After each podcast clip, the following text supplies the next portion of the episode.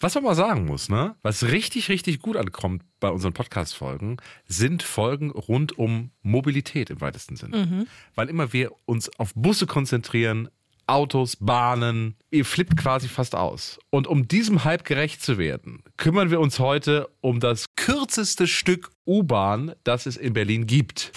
100% Berlin. Ein Podcast von RBB 888.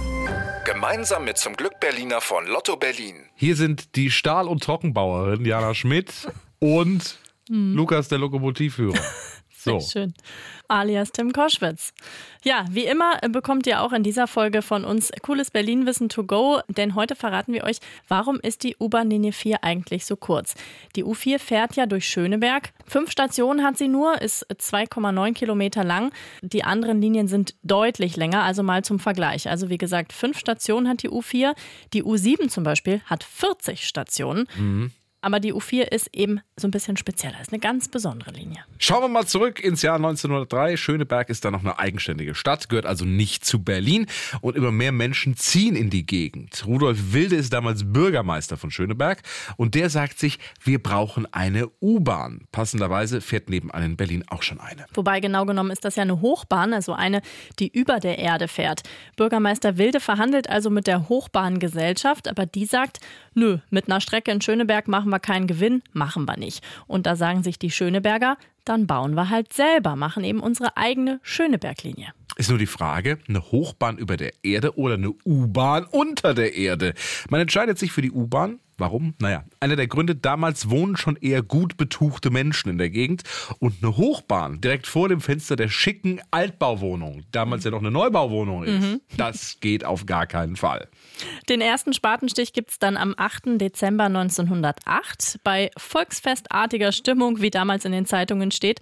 Der Polizeipräsident hebt an diesem Tag extra die Sperrstunde auf. Und dann wird fleißig losgebuddelt. Aber wohin mit der ganzen Erde? Die Lösung dann benutzt die einfach für einen neuen Park. Der war zu dem Zeitpunkt eh geplant, aber es gab ein Problem.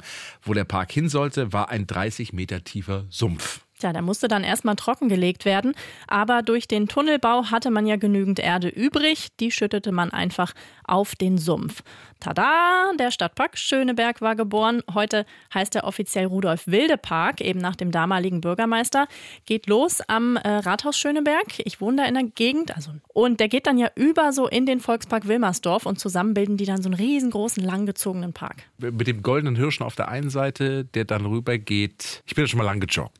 Ich wollte jetzt eigentlich nur unterbringen, dass ja schon mal lang gejoggt Ja. bin. Ne? Also ich bin schon mal lang gejoggt. Auf jeden Fall, Wissen die, wir das jetzt auch alle? die Buddelarbeiten kommen gut voran und natürlich nehmen die Bauarbeiter auch Rücksicht auf die sensiblen Schöneberger. In einer Broschüre von damals steht, sämtliche Baumaschinen wurden zur tunlichsten Vermeidung von Rauch- und Geräuschbelästigung der Nachbarschaft mit elektrischer Kraft angetrieben. Wäre das doch heute genauso? Nach zwei Jahren ist die U-Bahn dann fertig, pünktlich im Zeitplan. Gibt's heute nicht mehr. Und eine Million billiger als eigentlich geplant. Gibt's heute auch nicht mehr. Gibt's heute auch nicht mehr. Wahnsinn. Am 1. Dezember 1910 ist dann Eröffnung. Allerdings ist die Stimmung an dem Tag so ein bisschen gedrückt, denn Bürgermeister Rudolf Wilde, der Vater der U-Bahn, war einen Monat davor gestorben. Er hat die U-Bahn also gar nicht mehr erlebt. Und dann fährt sie los. Die Schöneberger Untergrundbahn vom Neulendorfplatz geht es Richtung Süden. Endstation ist der Bahnhof Hauptstraße. Ja, so hieß die Station damals. Erst ab 1933 heißt die Haltestelle dann Innsbrucker Platz. Eine Fahrt kostet damals 10 Pfennig und in den ersten Jahren fährt die Bahn wirklich völlig unabhängig vom restlichen Netz in Berlin immer schön hin und her. Ja, das ändert sich erst 1926. Ab da gibt's auch eine Gleisverbindung zur U-Bahn in Berlin.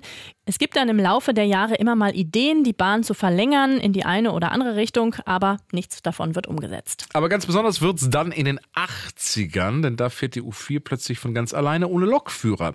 Seltrak heißt das System. Von 85 bis 93 ist es im Einsatz. Vorne auf der Bahn steht dann automatischer Zug drauf und die Bahnen fahren wirklich ganz alleine. Kleine Einschränkung, aber zur Sicherheit steht immer noch ein Lokführer vorne drin. Zur Beruhigung der Fahrgäste, wie es damals hieß. Ja, so richtig durchgesetzt hat sich Seltrak aber nicht. Zum einen protestieren die Gewerkschaften.